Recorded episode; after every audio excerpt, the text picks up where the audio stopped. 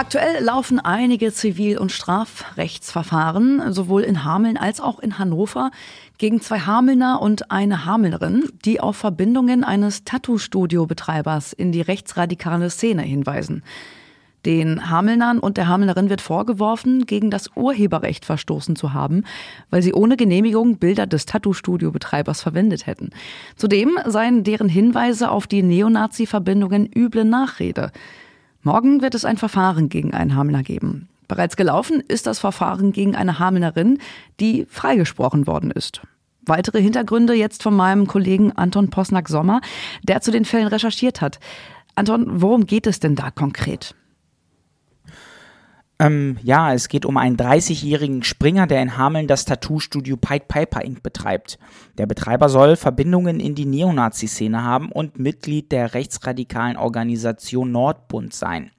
In dieser Organisation sind unter anderem Soldaten und Kampfsportler unterwegs. Gründer von Nordbund soll der Neonazi Johannes K. sein der bereits in der im Jahr 2000 verbotenen Neonazi-Organisation Blood and Anna mitmischte.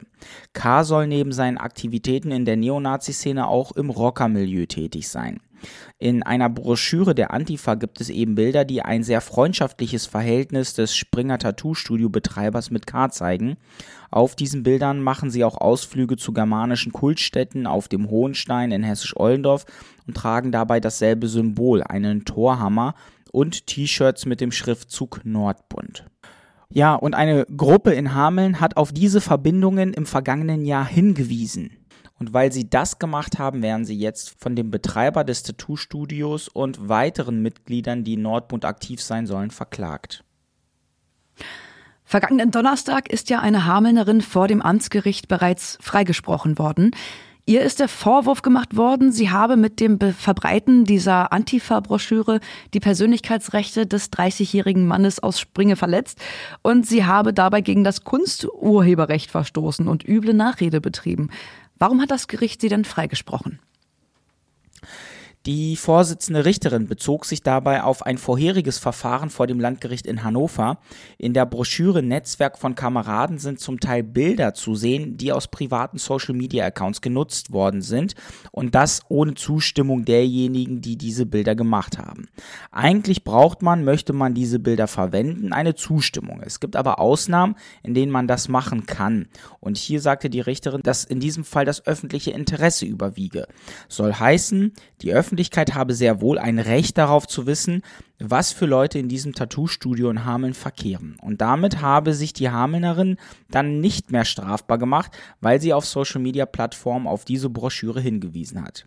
Die Richterin sagte, man könne anhand der Broschüre nicht sagen, dass der Betreiber unbedingt ein Neonazi sei, man könne aber sehr wohl davon reden, dass der Betreiber und sein Studio Pied Piper Inc. als sehr gut integriert in die rechte Szene beschrieben werden können. Was sagte denn der Betreiber des Tattoo-Studios vor Gericht, angesprochen auf die Verbindungen in die Neonazi-Szene?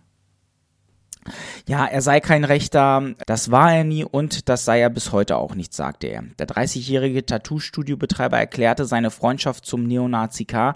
über seine Eltern. Der Springer habe K. kennengelernt, da war er zwölf Jahre alt. Die kennen sich also schon sehr lange.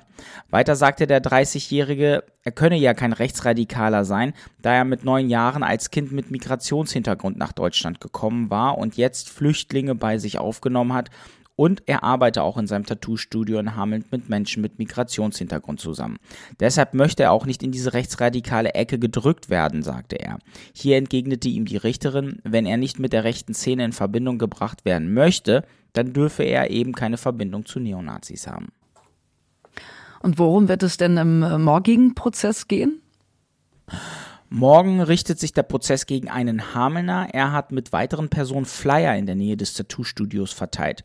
Auf diesen Flyern war ein Bild des Studiobetreibers zu sehen und oben der Schriftzug Vorsicht Neonazis. Im weiteren Text sind eben diese ganzen Verbindungen in das rechtsradikale Milieu aufgezeigt worden. Die Hamelner sind beim Verteilen der Flyer beobachtet worden. Auch hier lautet der Vorwurf Verstoß gegen das Kunsturhebergesetz und üble Nachrede. Wie dieser Gerichtstermin ausgehen wird, bleibt offen. Eine Gruppe von Hamelnern muss sich aktuell vor Gericht verantworten. Sie sollen vor allem gegen das Kunst- und Urhebergesetz äh, verstoßen haben, weil sie auf Verbindungen eines Hamelner Tattoo-Studios in die rechtsradikale Szene hinweisen. Eine Hamelnerin ist bereits freigesprochen worden. Morgen wird sich ein weiterer Hamelner vor dem Hamelner Amtsgericht verantworten müssen.